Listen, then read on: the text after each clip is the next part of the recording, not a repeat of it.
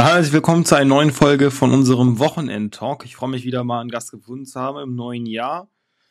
Und ich bin gespannt, wie es heute das Gespräch wird. Wir sind ja aktuell dabei, alle politischen Parteien so ein bisschen abzuarbeiten, haben ja schon auch viele mitgenommen. Aktuell fehlen, glaube ich, nur noch von den großen deutschen Parteien hier eben die Julis und noch die Junge Union. Ähm, ja, sind natürlich dran, aber freuen uns erstmal hier meinen Gast begrüßen zu dürfen. Er sich erstmal vorstellen darf. Ja, hi, vielen Dank für die Einladung. Ich bin äh, Nico, Nico Zalazur, der Vorsitzende der Jungen Liberalen hier im Rhein-Erft-Kreis. Ähm, ja, freue mich auf das Gespräch und ähm, hoffe, ja, einen guten Austausch zu haben heute. Ja, denke, das, das wäre ne, schon mal ein guter Plan. Ja, schauen wir erstmal, was sind denn überhaupt die jungen Liberalen? So ganz grundsätzlich. Ich habe schon im Vorfeld des Gesprächs ein paar Menschen gehört, da habe ich gesagt, ja, ich spreche heute mit den jungen Liberalen, die so, was ist das? Äh, ja, die jungen Liberalen sind die Jugendorganisation der FDP. Ähm, sprich, ähm, Leute, die bei, den, bei der FDP sich engagieren und unter 35 Jahren alt sind, äh, die engagieren sich auch ganz oft bei den jungen Liberalen. Ähm, es gibt aber auch tatsächlich gar nicht so wenig Leute, die bei den jungen Liberalen Mitglied sind, aber nicht bei der FDP, weil sie eben diese Idee nach vorne bringen wollen, aber noch nicht Mitglied in einer Partei werden wollen. Außerdem kann man schon mit 14 bei, der, äh, bei den Julis Mitglied werden, mit 16 erst bei der FDP wegen dem Parteiengesetz. Naja, gibt es auch Leute, die gerne vielleicht später in der FDP sich engagieren wollen ähm, und die aber vorher schon mal die Chance mitnehmen und bei den Julis Mitglied werden. Ähm, ja, und die Aufgabe ist eben, die FDP voranzubringen und anzustacheln und zu verbessern. Ähm, irgendwo gibt es aber auch noch so Unabhängigkeit von der Partei, sprich, wir suchen auch allgemein äh, liberale Ideen und die Freiheitsidee ähm, auf die verschiedenen Themen zu beziehen und das dann auch an junge Leute näher zu bringen. Mhm. Und was ist dann deine Rolle in dem ganzen, ähm, in dem ganzen Spiel? Ähm, also ich hatte das gerade eben ja schon mal kurz erwähnt. Ich bin einmal Kreisvorsitzender der Jungen Liberalen. Ähm, sprich, ich vertrete die Jungen Liberalen im Rhein-Erft-Kreis nach außen offiziell, koordiniere intern die, die Arbeit so ein wenig ähm, und bin auch automatisch bei der FDP im Kreisvorstand mit dabei. Ähm, das hat den Grund, dass bei der FDP in der Satzung steht, also bei denen in den internen Regeln, dass die gerne ähm, garantiert haben wollen, dass bei der die Jugend ähm, eine gewisse Stimme hat. Ähm, daher bin ich auch in der, in der FDP etwas aktiver und genau die Koordination der, der Jugendpolitik und des jugendpolitischen Engagements ähm, bei der FDP und bei den jungen Liberalen sind so meine Aufgabenbereiche. Da können wir ganz sicher nochmal ein bisschen genauer darauf eingehen, für einen kurzen Ausblick, worum es überhaupt heute geht, die unseren Post schon gesehen haben äh, zum heutigen Gespräch. Die wissen, wir wollen ein bisschen so nachhorchen, äh, weil wir wissen, die FDP oder ähm, zusammen mit den Grünen ja aktuell ein bisschen so die Trendparteien, jetzt ist das nicht negativ das ist der Begriff, sondern einfach, ja, so ist es ja, gerade bei den Erstwählenden gute, sehr gute Ergebnisse abgeholt, aber ein bisschen schauen, was dahinter steckt. Natürlich dann auch, was ist überhaupt die Idee der FDP, die Idee der Julis dann insbesondere, mit denen wir heute sprechen. Natürlich dann auch noch der Blick auf den Ampel-Koalitionsvertrag. Das wird sicherlich auch noch ein spannendes Thema werden. Ja, dann erstmal, was, wie sind denn die Julis dann hier im Rhein-Erf-Kreis so aufgestellt? So zahlenmäßig oder ähm, generell Struktur? Also die jungen Liberalen an sich sind ähm, bundesweit gesehen eine recht große Organisation. Ähm, bundesweit sind es, ich bin mir nicht 100% sicher, aber ich meine, es wären 14.000 Mitglieder jetzt mittlerweile. Ähm, in Nordrhein-Westfalen sind es auch, ähm, ich, ich, meine 4000 müssen es jetzt mindestens sein in Nordrhein-Westfalen, sprich es sind relativ viele. Ähm, der Rhein-Erft-Kreis war, weil es eben auch eine ländliche Region ist, ähm, in Teilen zumindest ähm, lange relativ schwach beziehungsweise nur in kleiner Zahl aufgestellt. Das hat sich jetzt aber seit Mitte 2020 sehr geändert. Da sind wir ähm, ja, drei bis viermal so groß geworden der, seitdem ähm, eben jetzt auch mit, du hast es angesprochen, als die FDP plötzlich bei ähm, jungen Wählern ähm, sehr, sehr gut ankam, sehr beliebt wurde, sind auch sehr viele junge Leute da nochmal beigetreten. Sprich, wir haben jetzt eine sehr, sehr gute Aktivenschaft. Ähm, wenn irgendwo ein Event ist, ähm, irgendwie Julis auf den Kreisparteitagen oder ähm, allgemeine Treffen, dann sind das immer so an die 20 Leute, die kommen, ähm, sprich die Aktivenschaft. Und es gibt auch ähm, relativ viele, die entweder mal nicht können ähm, oder eben passives Mitglied sind, sprich mit ihrer Mitgliedschaft und dadurch auch irgendwie mit ihrem Mitgliedsbeitrag diese Idee voranbringen wollen, aber selber vielleicht gar nicht die Zeit finden, sich aktiv, äh, aktiv zu engagieren. Mhm. Ja, wir sprechen jetzt oft über die Idee, vielleicht mal so ganz auf dich persönlich zugeschnitten. Was ist denn deine Idee? Oder was ist überhaupt der Grund, warum du dich äh, engagierst bei den, äh, bei den Julis und bei der FDP? Ähm, also ich bin erst bei den Julis Mitglied geworden, weil ich mir dachte, Partei ist ein sehr großer Schritt. Ähm, eine Partei, da möchte man nur einmal beitreten und dann am besten bis zum Rest seines Lebens in dieser Partei bleiben. Ähm, von daher wollte ich nicht sofort einer Partei beitreten, aber habe mich schon immer politisch äh, interessiert. Und das war, das muss irgendwie im Zuge der Europawahl, glaube ich, gewesen sein, dass bei mir in der Schule, ich war auf dem Gymnasium in Kerpen, ähm, die ja, verschiedenen Parteien eingeladen waren und ähm, debattiert haben. Und auch ein Vertreter der AfD war eingeladen, um eben ein möglichst komplettes Bild zu haben. Und ähm, das hat mir so den Kopf gestoßen, das hat mich so geärgert, dass er da halt irgendwelche Lügen auf dieser Bühne erzählt hat, dass ich danach nach Hause gegangen bin und gesagt habe, ich möchte mich engagieren, ich möchte da ein, vielleicht ein Gegengewicht zu sein, ähm, ich möchte mir so etwas nicht bieten lassen. Ähm, und habe dann überlegt, okay, politisch ist ja gut, gibt ja viele verschiedene Richtungen, viele verschiedene Parteien, wo möchte ich denn eigentlich was machen? Und das erste, was mir dann in den Sinn kam, weil es auch ein Freitag war, war ja Fridays for Future. Die Umwelt liegt mir am Herzen, ich bin für Nachhaltigkeit. Ähm, dann schaue ich mir mal die Grüne Jugend an. Und bin dann auf die Website gegangen von der Grünen Jugend und habe mir die Inhalte durchgelesen. Und ähm, die heißt zwar Grüne Jugend, aber so sonst das sehr, sehr antikapitalistisch geprägt. Mhm. Ähm, und ich sehe halt durchaus den Sinn eines, eines gut funktionierenden Kapitalismus und einem Sozialstaat. Ähm, von daher war mir das ein bisschen, ja, bisschen zu krass mit, äh, wir müssen unbedingt das System umschmeißen und so weiter. Und ähm, habe mir dann die Usos tatsächlich als nächstes angeguckt, die Website der Usos. Ähm, da war das nicht ganz so krass, aber dieselbe Richtung und bald eben nicht meine Richtung. Dann habe ich mir die jungen Liberalen angeguckt und bin da bei den Themen durchgegangen und konnte da bei einem Thema nach dem anderen mit dem Kopf nicken, habe da überall zugestimmt bei den Forderungen oder bei fast allen Forderungen und bin dann ähm, so zu den jungen Liberalen gekommen, bin dann, habe mir das vor Ort erstmal angeschaut, dann äh, habe ich gesehen, das sind ganz vernünftige Leute, bin dann Mitglied geworden und bin dann ähm, tatsächlich in der Zeit vor Corona ähm, auch mit den jungen Liberalen bisschen, bisschen, ja, habe auch außerhalb des Rhein-Erft-Kreises bei Aktionen gemacht, mal in Stuttgart, mal in Hamburg im Wahlkampf ausgeholfen ähm, und bin dann irgendwie immer mehr und mehr in die FDP auch reingekommen und so dann zuerst bei den jungen Liberalen und später noch bei der FDP aktives Mitglied geworden.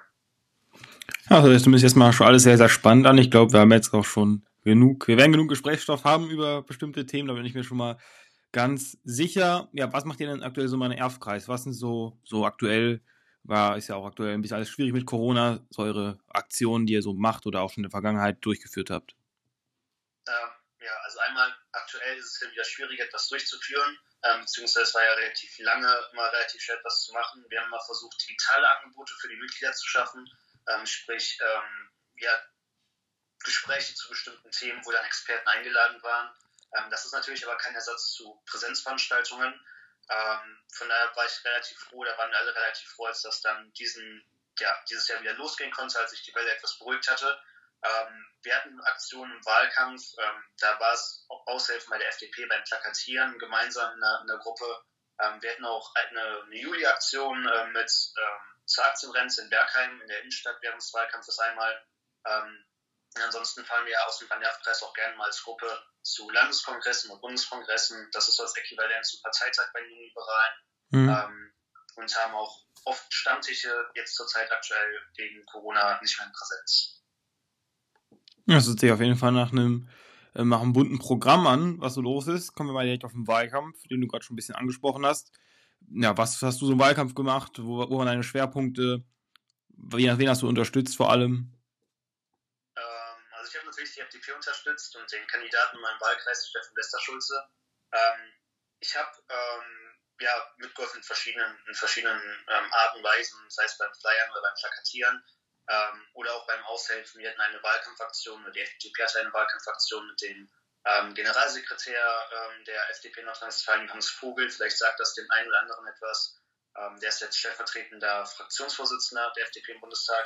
Der war hier vor Ort und da dann aushelfen ähm, bei verschiedenen Sachen und habe auch mir ähm, die organisatorische Seite schon mal angeguckt. Da selber noch nicht so viel Initiative übernommen, sondern mir es erstmal angeguckt, um eben jetzt bei der Landtagswahl ja, mit voller Energie loslegen zu können, voller Energie Wahlkampf für die liberale Sache führen zu können. Und da habe ich dann das Glück, auch als Kandidat im Norden des Rhein-Erft-Kreises antreten zu können für die FDP. Ähm, sprich, in der Vergangenheit war es vor allem das Aushelfen, das Unterstützen, ähm, auch am Wahlkampfstand und in Zukunft wird es auch äh, noch mehr in die ja, Verantwortung übernehmen Richtung gehen. Mhm. Ja, ich sehe schon, da, das, das wird noch ein, ein schönes Gespräch heute. Ja, gehen wir erstmal noch mal ein bisschen Richtung Bundestagswahlkampf. Ja, wie hast du so den kompletten Wahlkampf über erlebt, so politisch gesehen? Also, ähm, wie waren die Menschen so drauf in Bezug äh, an die Ständen beim Flyern? Wie haben die so ein bisschen reagiert auf die FDP oder auf die Julis? Also bei der FDP ist das ja oft so, dass es äh, dann eine, eine, Gruppe in Deutschland gibt, die mit der Idee überhaupt gar nichts anfangen können oder sich mit der Idee der FDP nicht auseinandersetzen wollen, ähm, die dann sehr ablehnend reagieren. Ähm, das war jetzt im letzten Bundestagswahlkampf, zumindest ist das meine Einschätzung, aber deutlich weniger der Fall, sondern dass die Leute den Ideen gegenüber sehr offen waren. Ich glaube, das kann vielleicht daran liegen, dass ähm, klar war, Merkel tritt nicht nochmal an, hier wird es wirklich um die Zukunft und Veränderung des Landes geben. Ähm, und da dann FDP-Themen äh, vielleicht nochmal mehr gehört wurde, weil eben nochmal mehr auf die Themen geschaut wurde und die Themen der FDP die Leute überzeugt haben. Ähm, ja, ganz genau. Und eben der allgemeine Zuspruch war das hat man ja auch in den Umfragen gesehen, ähm, deutlich höher, als man das sonst phasenweise gewohnt war. Mhm. Und wie warst du so zufrieden mit den Auftritten der Bundespolitiker von der FDP? Also jetzt durch prominent Lindner, ähm, Kubicki, Wissing äh, oder allgemein erstmal, was sagst du überhaupt zu den Charakteren? Ähm, ja, im Großen und Ganzen ist die Kampagne gut gelaufen. Das Ergebnis ist, wie das Ergebnis ist. Ähm, und ich glaube auch, dass der Koalitionsvertrag und die Ministerienbesetzung der FDP sehr gut war. Natürlich, das gibt es, glaube ich, auch bei jeder Partei, äh, gibt es so Momente, wo man sich an den Kopf fassen muss, wenn da irgendjemand sich, äh, ich weiß nicht, schlecht ausgedrückt hat in der Talkshow oder sowas. Das gehört aber, glaube ich, dazu. Und insgesamt bin ich äh, aktuell, und ich glaube, das ist auch die allgemeine Mitgliedschaft der FDP aktuell recht zufrieden ähm, mit dem Kurs, den die Partei eingeschlagen hat jetzt in der letzten Zeit. Mhm. Ja, apropos Talkshow-Aussage, da habe ich auch direkt mal ein Kommentar von einer Person, kriege ich gerade aufgemacht, egal. Auf jeden Fall ähm, hat ja Kubicki ziemlich abwertend in einer Talkshow über Karl Lauterbach gesprochen. Ähm, ja, wie geht man denn auf sowas? Also wenn dann Bundespolitiker quasi Politiker einer anderen Partei nicht ganz so nett bezeichnen.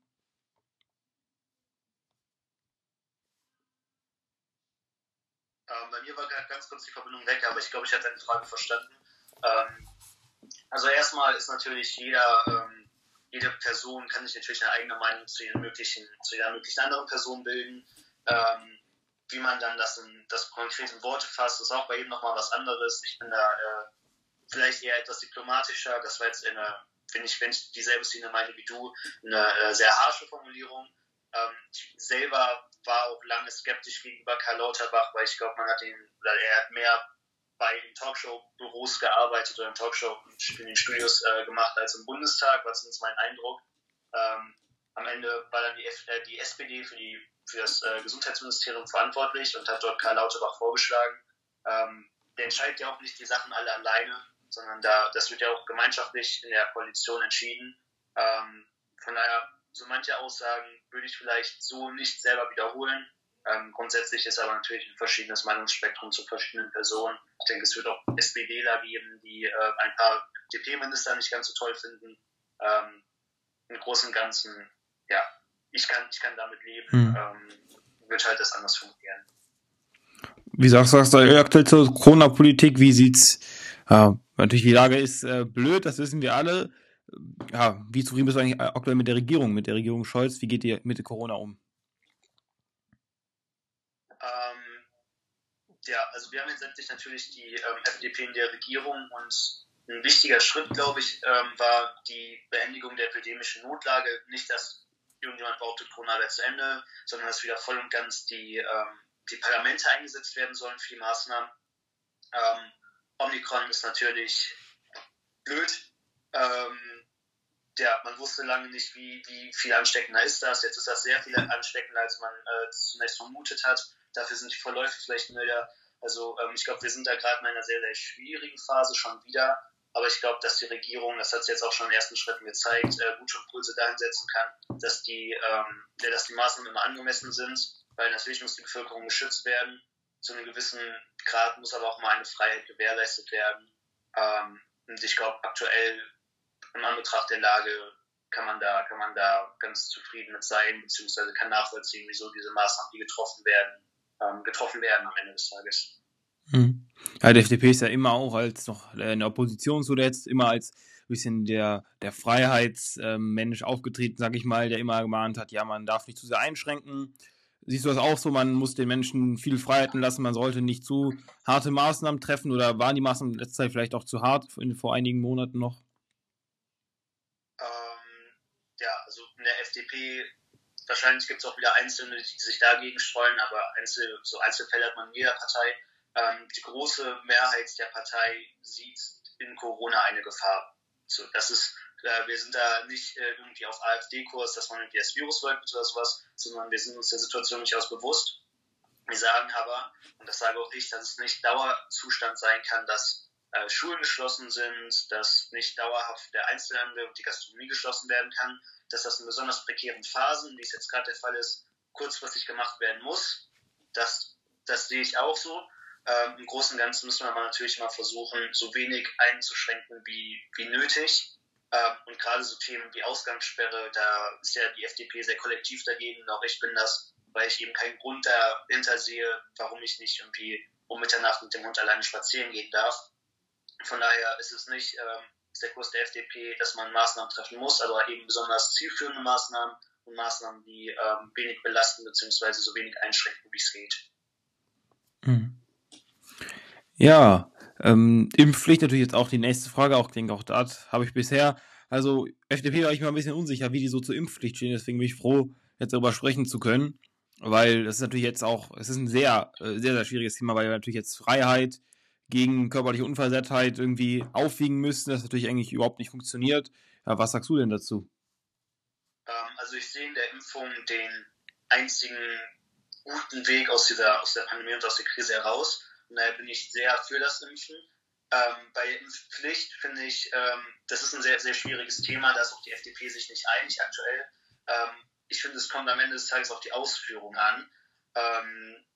Weil, wie gesagt, man kann die Leute nicht irgendwie ähm, von der Polizei zum Arzt bringen lassen, sondern man muss schauen, wie sich das am Ende ausmünzt.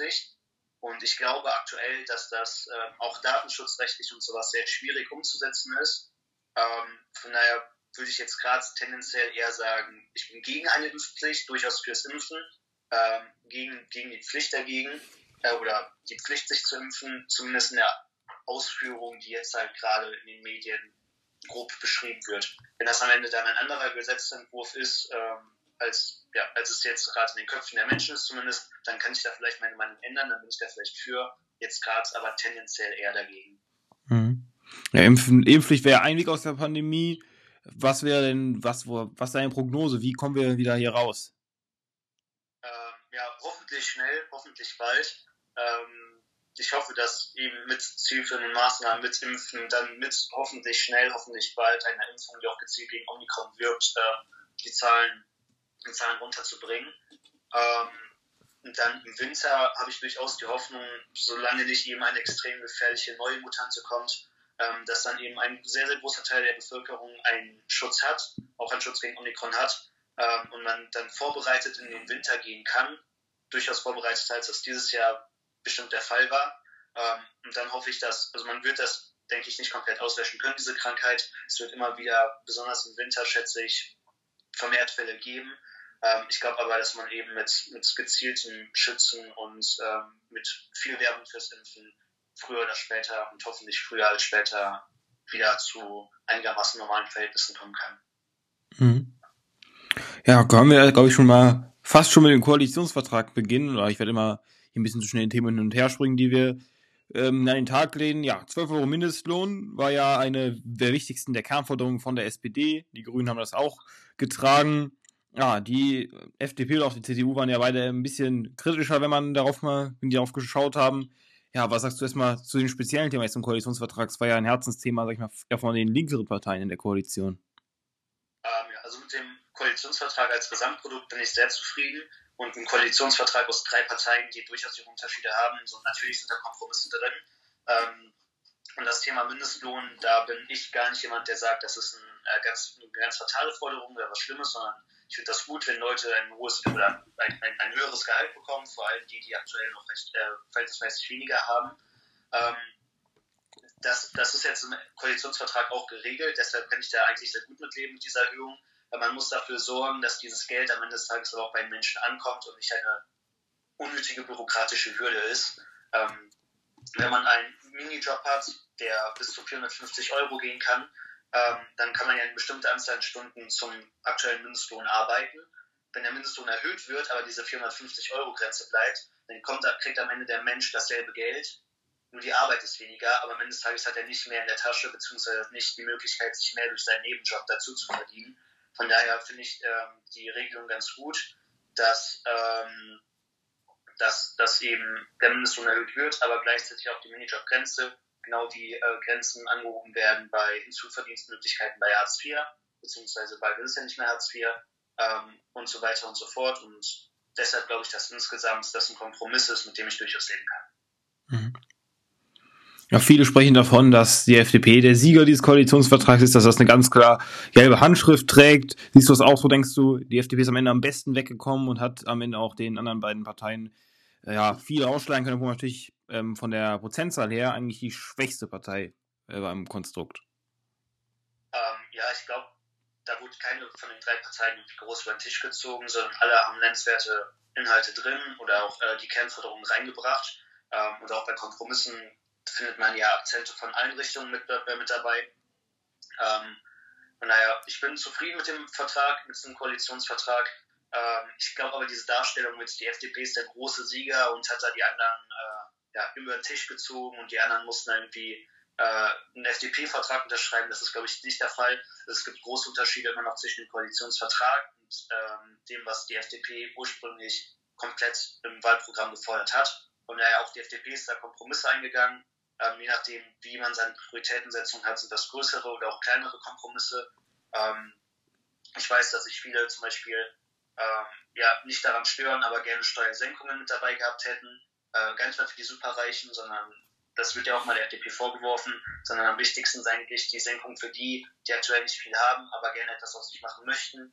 Ähm, ja, das ist ja aktuell noch nicht vorgesehen. Das kommt vielleicht noch, aber im großen Plan ist nicht drin. Von daher, ich glaube, der Großteil der Partei ist zufrieden. Ähm, das ist aber kein reiner FDP-Vertrag. Mhm. Was sind denn so die drei wichtigsten Punkte im Koalitionsvertrag, wo du dich am meisten darüber gefreut hast oder die du auch schon im Wahlkampf am, am öftesten vertreten hast oder am, am wichtigsten gefordert hast? Ähm, also wenn ich nur drei nennen kann, dann ähm, muss ich mich leider beschränken. Also es gibt ganz viele tolle Forderungen. Wenn ich jetzt nur drei nennen könnte oder nennen soll, dann wäre das einmal, glaube ich, die Anhebung der Zuverdienstmöglichkeiten bei Hartz IV. Ähm, das ist ja aktuell so, dass wenn man das Kind von einem Hartz-IV-Bezieher ist und dann einen Nebenjob äh, macht, neben der Schule oder ja, in, der, in der Bäckerei aushilft oder wo auch immer, dass man dann einen relativ hohen Satz von diesem, von diesem Geld, das man dort verdient, an den Staat abgeben muss. Diese Grenze wird deutlich angehoben und ich hoffe, dass sie früher oder später auch komplett abgeschafft wird, dass eben nicht jemand weniger oder mehr hat, nur auf, ja, aufgrund der Herkunft seiner Eltern oder der sozialen Herkunft seiner Eltern. Das ist eine Forderung. Äh, oder das ist ein Punkt, den ich sehr gut finde. Ein weiterer Punkt ähm, ist, dass es ein Bundesförderprogramm oder auch eine bundesweite Förderung von sogenannten Talentschulen geben soll. Ähm, das ist eine Idee, die hat die FDP aus Nordrhein-Westfalen tatsächlich in den, ja, in den Bund weitergetragen. Ähm, das gibt es in Nordrhein-Westfalen teilweise schon, beziehungsweise wurde in Nordrhein-Westfalen eingeführt und getestet und das soll weiter ausgebaut werden, dass eben Schulen in strukturell schlechter oder strukturell sozial schwächeren Gegenden ähm, eine besondere Förderung bekommen, damit eben, das ist ja ein Fakt, dass eben der, der der soziale Hintergrund einen sehr großen Einfluss hat, damit Leute, die da vielleicht etwas schlechter gestellt sind als andere, ähm, das gar nicht so merken müssen in der Schule, sondern dass diese eben gezielt gefördert werden, um, eine, ja, um einen großen Schritt zu gehen in Richtung Chancengerechtigkeit. Und eine dritte Forderung ist, äh, glaube ich, die Cannabis-Legalisierung. Ähm, einfach weil das ein riesen Bürokratiemonster ist aktuell und totaler, totaler Irrsinn. Und daher bin ich auch froh, wenn da endlich eine Änderung kommt. Mhm. Ja, und was sind so die drei Punkte, wo du nicht so zufrieden bist mit dem Koalitionsvertrag, beziehungsweise Punkte, die du gerne drin gesehen hättest, aber die einfach, aber nicht mehr drin waren? Ähm, also einmal glaube ich bestimmt irgendwo Steuersenkungen, ähm, gerade für mittlere und für kleinere Einkommen. Ähm, ich glaube, ein weiterer Punkt, ja, also ich möchte jetzt gar nicht über schlechten Koalitionsvertrag reden. Es gibt ein paar Punkte, besonders im, Finanzbereich, die ich, ähm, die, ich, die ich vielleicht anders selber ausgelegt hätte. Ähm, ich hätte mir auch einen Punkt, den ich ähm, auch bei der Cannabis, beim Cannabis-Teil etwas vielleicht anders machen würde, wäre die Konkretisierung der genauen Ausgestaltung. Ähm, da steht ja jetzt drin, dass das in lizenzierten Fachgeschäften verkauft werden soll. Ähm, es ist nicht ganz klar, ein paar haben darunter die Vorstellung, dass es Apotheken sein sollen. Ich finde, das darf nicht nur in Apotheken verkauft werden, sondern muss auch außerhalb von Apotheken eben in Fachgeschäften verkauft werden können. Ähm, von daher sind der größte Punkt wäre wahrscheinlich die Steuersenkungen und ansonsten natürlich mal so Kommasetzungen, also Kleinigkeiten, die man selber anders gemacht hätte. Aber ja, wie gesagt, im Großen und Ganzen ist das ein, gutes, ein guter Vertrag. Ich denke, dann können wir doch auch direkt mal die Finanzpolitik oder Steuersenkungen ein bisschen als Aufschlag nehmen. Zum Gespräch, ich denke, das ist auf jeden Fall auch das Thema gewesen im Wahlkampf, das ähm, auch, wo es gekracht hat, glaube ich, auch zwischen den Parteien. Auf jeden Fall, weil Corona ist ja eine riesige finanzielle Belastung. Wir haben auch noch eine Flut, die finanziell äh, ziemlich, ja, ziemlich, äh, ziemlich teuer war, ganz klar. Klimawandel sowieso. Steuersenkungen haben sich jetzt, fragen sich natürlich jetzt viele, wie soll das auch noch drin sein? ist dieser Vertrag, der jetzt da ist. Und wenn noch Geld übrig gewesen wäre zum aus dem Fenster schmeißen, bin ich mir ziemlich sicher, äh, hätten wir was davon gemerkt. Ähm, das heißt, das ist aktuell schwierig, das ist, glaube ich, allen bewusst. Ähm, es gibt aber Möglichkeiten, diese ganzen Kosten, die jetzt kommen sollen, ähm, zu minimieren, beziehungsweise die Schuldenlast Deutschlands gering zu halten. Indem man eben Schritte geht, beispielsweise in der Wirtschaftspolitik, dass man äh, eine Entfesselung angeht. Das muss gar nicht teuer sein, sondern einfach auch, indem man Bürokratie abschafft oder Bürokratie verringert. Ähm, das kann schon ein wirtschaftlicher Impuls sein. Und eine wachsende Wirtschaft bedeutet in der Regel auch wachsende Steuereinnahmen, dass eben einerseits so mehr Geld dem Staat zur Verfügung steht durch eine starke Wirtschaft. Ähm, ja, es gibt aber auch die Möglichkeiten, gerade du hast auch angesprochen, teure Themen wie den Klimaschutz. Ähm, da muss natürlich der Staat etwas machen, aber auch da kann der Staat eine entfesselnde Rolle annehmen ähm, es gibt ganz viele Unternehmen in Deutschland, die tatsächlich, das ist gar nicht so bekannt, aber die selber Pläne haben, grün zu werden. Ähm, beispielsweise in Norddeutschland gibt es die Idee, einen Chemiepark mit komplett grüner Energie laufen zu lassen. Ähm, über, über ein Wasserstoffkraftwerk. Äh, die haben sich da riesen Gedanken zu gemacht.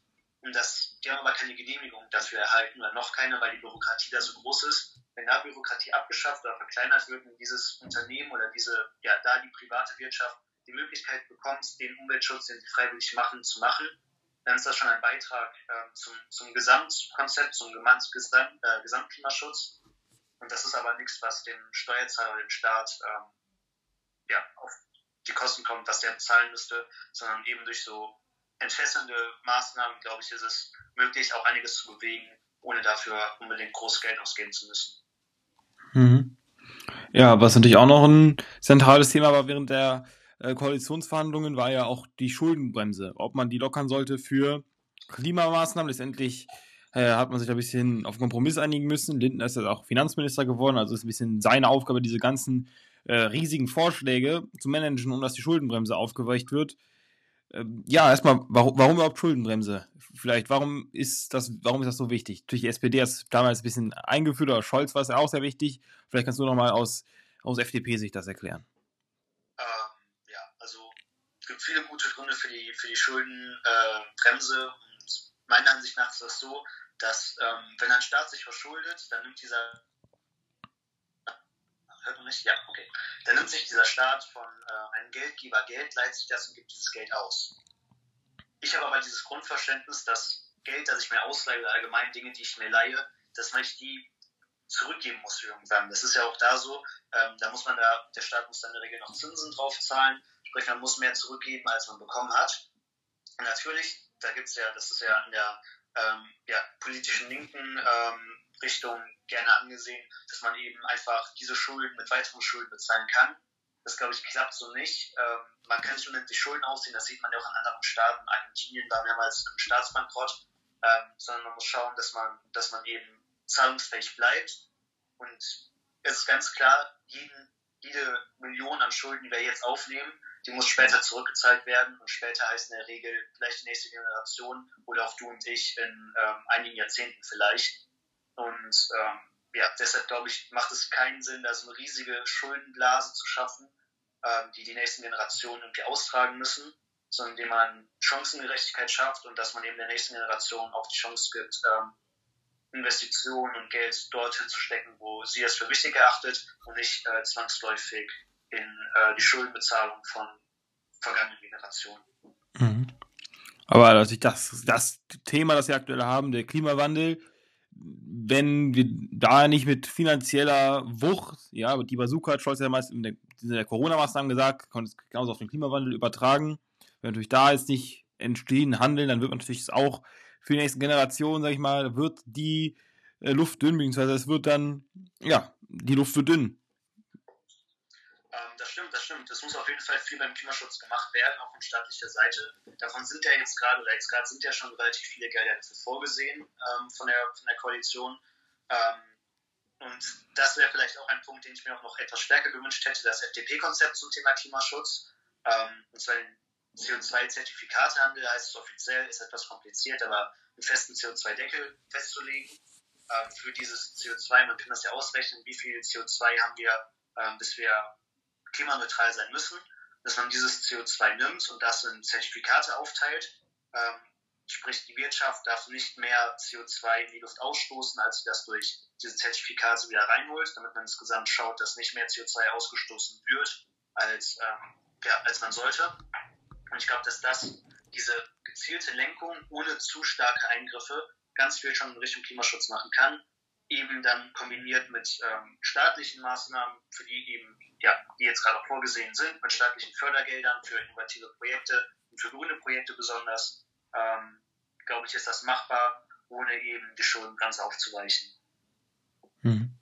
Aber denkst du, denkst, denkst du, es wird reichen, ähm, nur äh, jetzt über CO2-Zertifikatehandel zu gehen, nur die Wirtschaft in dem Sinne äh, ein bisschen zu beschränken, ein bisschen, ich meine, den dritten Hintern zu geben, mehr Klimaschutz zu wagen oder müssen wir noch was im Verkehrssektor machen? Müssen wir noch äh, im landwirtschaftlichen Sektor was machen? Wo siehst du dann noch die, die dringendsten Bedarfe? Beziehungsweise ein bisschen größer gefasst, was ist so das Klimaschutzkonzept, ähm, das du vertrittst? Ähm, ja, das Klimaschutzkonzept, das ich vertrete, ist, ähm, dass das eben Klima nicht an Grenzen halt macht. Ähm, und am Ende des Tages kann ein einzelnes Land ähm, ist immer nur so stark wie die gesamte Region oder das gesamte globale Gefüge. Ähm, sprich, Deutschland muss auf jeden Fall CO2 reduzieren. Es muss aber auch vor allem auch ganz Europa und es muss die ganze Welt CO2 reduzieren.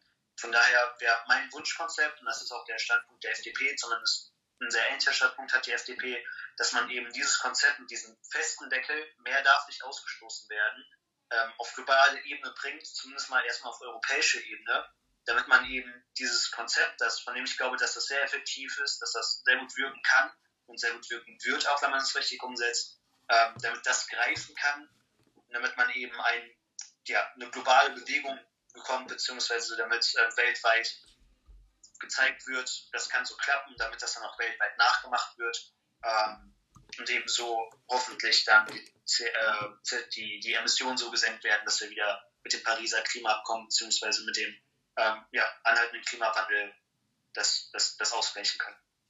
Mhm.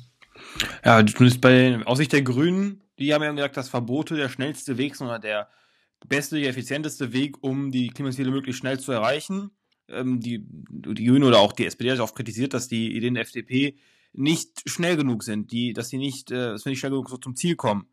Ähm, zum Beispiel Habeck hat ja gesagt, Verbote sind auch immer ein Innovationstreiber oder ähm, Baerbock, die grünen Spitze auf jeden Fall. Was sagst du dazu?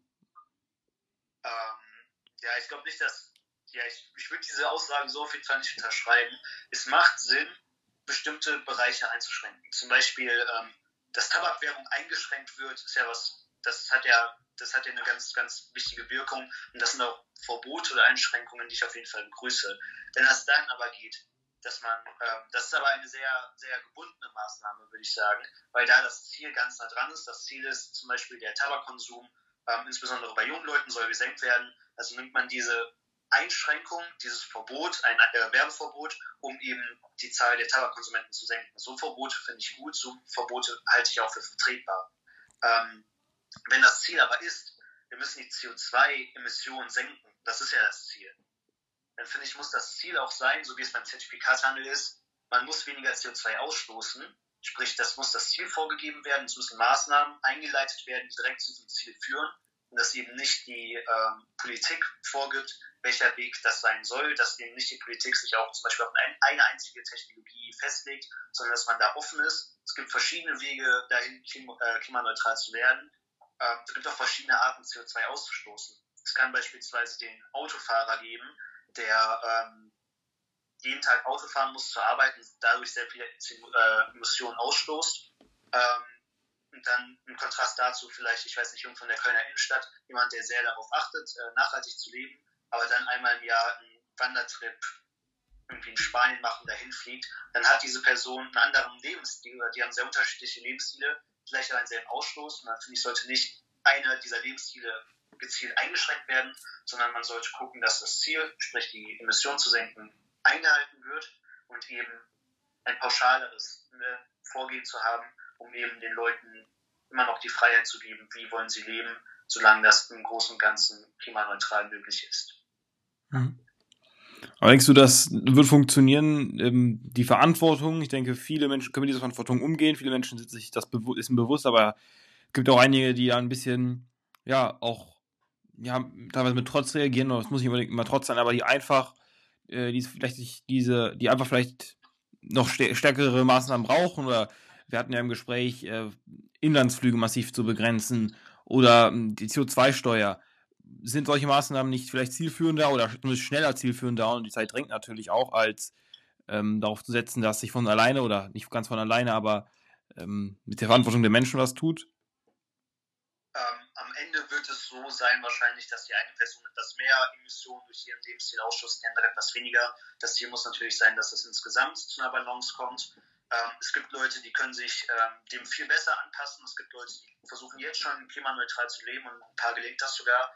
Ähm, dass sich andere damit schwerer tun werden, das ist auch ganz klar. Von daher muss man auch schauen, dass das nicht eine Zukunft führt oder nicht den Leuten eine Zukunft in Aussicht stellt, in der äh, plötzlich nichts mehr möglich ist, sondern indem man eben Alternativen schafft. Zum Beispiel ähm, die Alternative zum Verbrennungsmotor wäre ein Elektroauto, dass man eben nicht sagt, man darf kein Auto mehr fahren, sondern es sollte ein klimaneutrales Fahren sein oder theoretisch auch ähm, der Verbrennungsmotor an sich ist heute klimaschädlich. Der Verbrennungsmotor generell kann aber klimaneutral sein, wenn er mit grünem Wasserstoff angetrieben wird. Und daher, dass man eben nicht äh, ja, so eine Besserwisser-Politik hat, die einem sagt, was man zu tun und was zu lassen hat, sondern dass die einfach schaut, dass das große und äh, das große Ganze passt. Mhm. Aber ich bin mir immer teilweise auch ein bisschen unsicher, ob, ob das, ob diese Komplexität ähm, ob, das, ob das alle Menschen begreifen können. Natürlich, äh, du hast recht, wenn du sagst, dass Menschen das ausgleichen können, dass viele Menschen aktuell schon klimaneutral leben und dass viele Menschen auch erkennen, ein Elektroauto ist sinnvoller als ein Verbrenner. Natürlich trotzdem auch noch, ja, bei vielen Menschen irgendwie diese, diese Liebe haben, ähm, ich weiß zwar gar nicht, wer die kommt, klimaschädliche Sachen zu machen. Also das gibt es ja bei einigen, ähm, die einfach einen Verbrenner gerne fahren möchten oder so. Wie möchtest du auf, äh, also wie kann man auf solche Menschen reagieren, die einfach sagen, ja, ich möchte jetzt gerne mein Verbrenner, äh, fahr mein SUV fahren, der klimaschädlich ist, was kann man äh, gegen solche Menschen unternehmen? Ähm, also ich glaube, dass man gegen den Menschen an sich nichts unternehmen muss, ähm, sondern also jeder hat seine eigenen Präferenzen. So ich gucke gerne Fußball, andere fahren gerne Auto. Ähm, muss eben schauen, dass das, dass man, das, da sich die Aufgabe der Politik, dass man eben ähm, den Umweltschutz ähm, gewährleistet, den Klimaschutz gewährleistet und trotzdem so viel Freiheit den Menschen lässt wie möglich wie das konkret am Ende aussieht, da wird man dann, das wird man sehen müssen, wenn es soweit ist, wenn wir überhaupt ähm, erst zu diesem Schritt schon gekommen sind, so weit zu senken, dass ob diese eine Person jetzt auf Verbrennungsmotor fährt ähm, auf der Autobahn oder nicht, ähm, ob das dieses einzelne Vorgehen noch einen Unterschied macht. Aktuell ist nämlich auch ganz die Privatperson der größte CO2-Verursacher, sondern die, die, die Wirtschaft, die Industrie. Hm, von daher müsste da jetzt erstmal die Priorität drauf liegen, die Industrie ähm, klimafreundlicher zu gestalten. Ansonsten ähm, gibt es auch, glaube ich, oder habe ich auch die Hoffnung in die Forschung, dass es, ähm, wenn es soweit ist, Wege gibt, gegebenenfalls auch eben so Sachen möglich äh, zu halten. Es gibt zum Beispiel Startups in der, in der Lausitz in Ostdeutschland, die sich jetzt gerade damit beschäftigen, ähm, CO2 aus der Luft rauszufiltern und wieder in einen Treibstoff zu bringen. Sprich, da wird dann mit diesem Treibstoff danach wieder CO2 ausgestoßen. Es wird aber nicht mehr netto CO2 in der Luft sein, weil das eben CO2 ist, das vorher rausgegriffen wurde. Ob das am Ende die Lösung ist oder eine ähnliche Technologie oder eine vielleicht auch ganz andere Technologie, das wird sich zeigen, aber da muss man eben auch der Forschung freien Lauf lassen. die Forschung auch fördern, ähm, um eben zu Ideen, äh, ja, so Ideen zu bekommen und so Ideen auch für die breite Masse zugänglich zu machen. Und ich glaube, dass es dann äh, mit viel Freiheit und mit viel Forschungsförderung äh, möglich ist, dass die Leute nicht, äh, ich weiß nicht, wie im Mittelalter oder wie in vergangenen Zeiten leben müssen, um klimaneutral, ähm, um netto klimaneutral leben zu können. Hm. Ich bin da teilweise auch noch ein bisschen äh, skeptisch, aber ein anderes Thema, wo ich teilweise auch die, die Ideen der FDP im Bundeswahlkampf auch ganz interessant fand, ist nämlich, ähm, ja, was du eben auch schon angedeutet hast, die Mobilität von morgen. Äh, wie werden die Autos aussehen in 20 Jahren, beziehungsweise jetzt vor allem in Richtung nochmal Klima, ähm, mit was für Kraftstoff werden die fahren oder auch äh, Flugzeuge, Schiffe. Ja, was, was stellst du dir denn da vor? Wie, wird's, wie, wie wird so ein Auto in 10, 20 Jahren angetrieben? Ähm, also hoffentlich durch grüne Energien.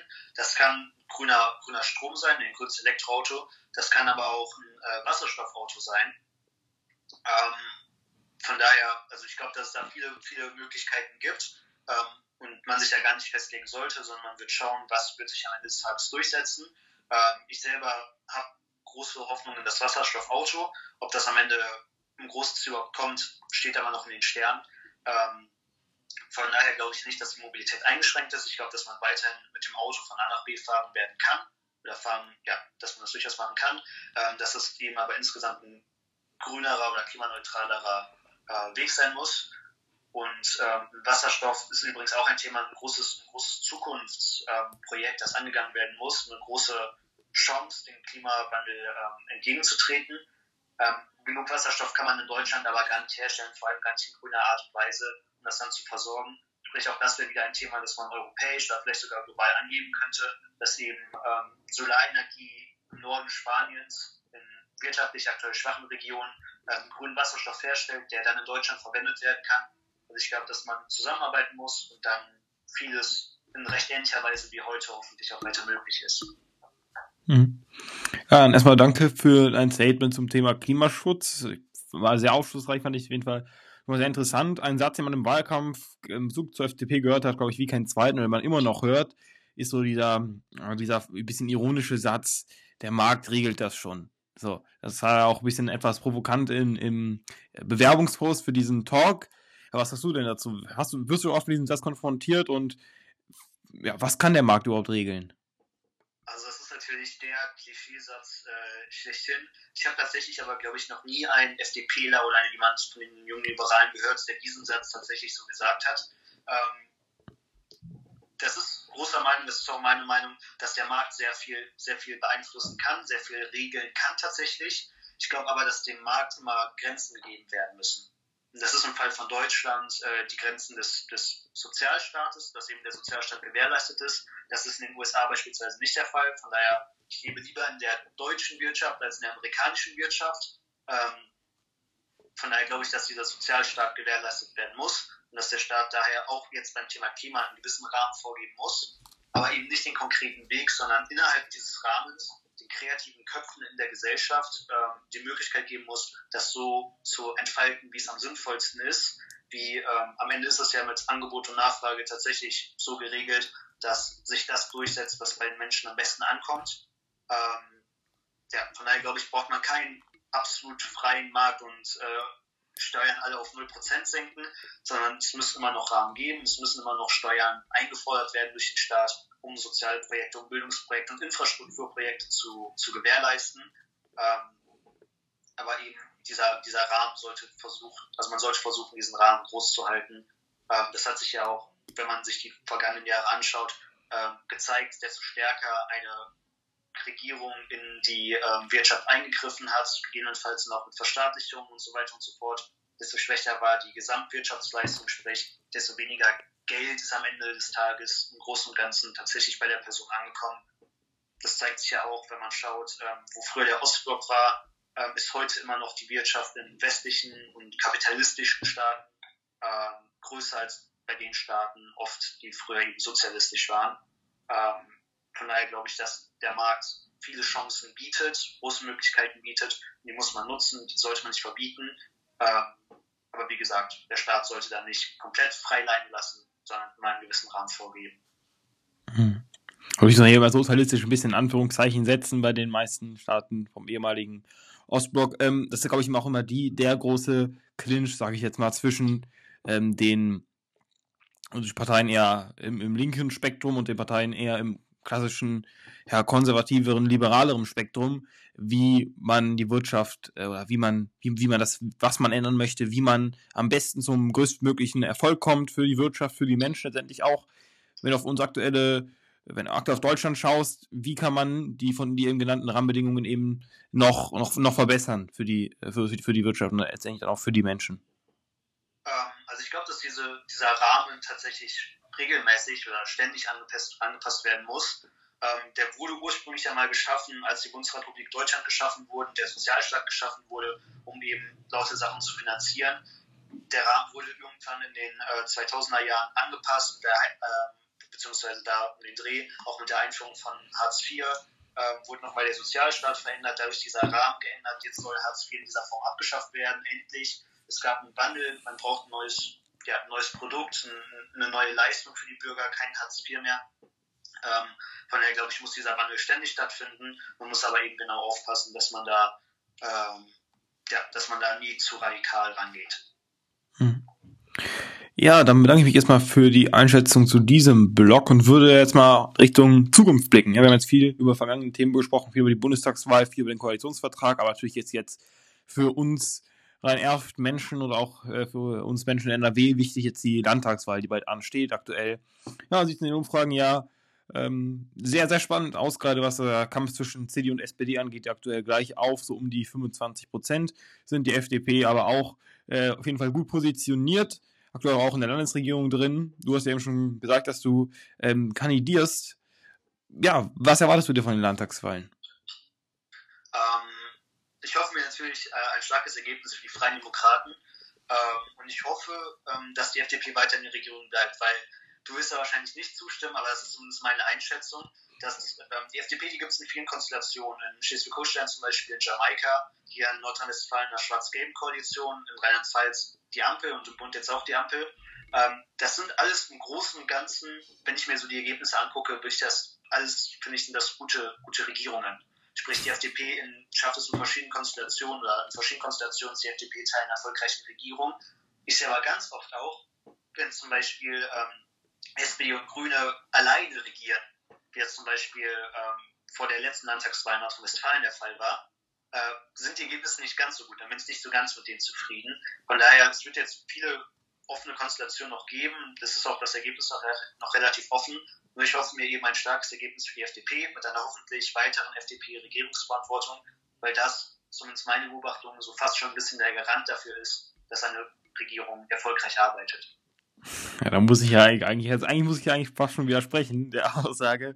Ja, ich bin auf jeden Fall auch sehr gespannt, was äh, passieren wird in Tagswahl. Natürlich ist man als Juso nicht sonderlich zufrieden mit einigen Ergebnissen der Landesregierung oder natürlich vor allem mit der CDU, aber natürlich dann auch immer im Nebensatz dann auch mit der FDP. Ich bin, auf, ich bin trotzdem sehr, sehr gespannt, was so die inhaltlichen Themen auch werden. Natürlich ist immer sehr, sehr wichtig das Bildungsthema, das natürlich dann damals auch Rot-Grün äh, ein bisschen verschlafen hat oder natürlich auch ein bisschen schuld in der Situation ist, wie sie gerade ist, auf jeden Fall. Das müssen wir sich auch selbst ein bisschen die Verantwortung nehmen, aber ich denke auf jeden Fall auch, das wird eine sehr, sehr spannende Wahl. Ja, vielleicht noch kurz auf den Rhein-Erft-Kreis. Vielleicht möchtest du kurz was erklären zu deiner äh, Kandidatur. Ähm, genau, also der Rhein-Erft-Kreis hat ähm, drei Wahlkreise, sprich einmal der Norden des Kreises, einmal die Mitte und der Süden. Ähm, bei uns, ja, die FDP stellt drei Kandidaten und ich habe große Ehre, einer davon zu sein. Eben in den Städten Bedburg, Elsdorf, Bergheim und Pulheim. Ähm, das sind Städte, die teilweise relativ unterschiedliche Facetten haben. Pulheim hat sehr ja, vorstädtliche Prägungen, sehr nah an Köln, beziehungsweise direkt vor Köln. Ähm, Elsdorf direkt vorm Loch quasi. Ähm, ich glaube, dass das sehr spannend wird und eben die Themen ähm, auch Digitalisieren und Wandel der Wirtschaft voranzubringen. Es wird sehr, sehr wichtig hier für diese, für diese Region sein. Äh, nicht nur für die Städte, in denen ich kandidiere, sondern für die gesamte, auch darüber hinaus. Und trotzdem ist das Thema, für die ich mich stark machen möchte. Ähm, auch da gibt es, ja, ich hatte das gerade eben schon angesprochen, dass die freie Wirtschaft oft Initiativen hat ähm, auch da gibt es jetzt schon erste Ideen von Privatunternehmen, die tatsächlich, nachdem RWE nicht mehr in diesem äh, Tagebau aktiv ist, das in so einen grünen Energie, äh, ein riesiges grünes Energiekraftwerk äh, da schaffen möchte, mit Kugellagern, mit schwimmenden Solarplatten, mit ganz viel verschiedener moderner Technologie. Ähm, und dass eben so Dinge ermöglicht werden und so Dinge auch gefördert werden. Ähm, dafür steht, glaube ich, die FDP, genau wie für eine weitere Digitalisierung der Bildung. Also bei Digitalisierung der Bildung kann es nie schnell genug gehen, weil wenn man sich anschaut, wie die Situation vor noch fünf Jahren in den Schulen, äh, dann finde ich, ist im Großen und Ganzen die Ausstattung innerhalb der Klassenräume schon besser geworden. Und das sind eben Themen, die ich für sehr, sehr wichtig halte. Mhm. Ja, und wie, wie siehst du so die Chancen der FDP jetzt allgemein zur Landtagswahl, natürlich auch in Bezug auf den neuen Erftkreis? Ähm, also für die FDP als Direktkandidat ist es nie einfach gewesen. Äh, die Direktmandate holen ja tendenziell dann doch eher in Nordrhein-Westfalen CDU und SPD.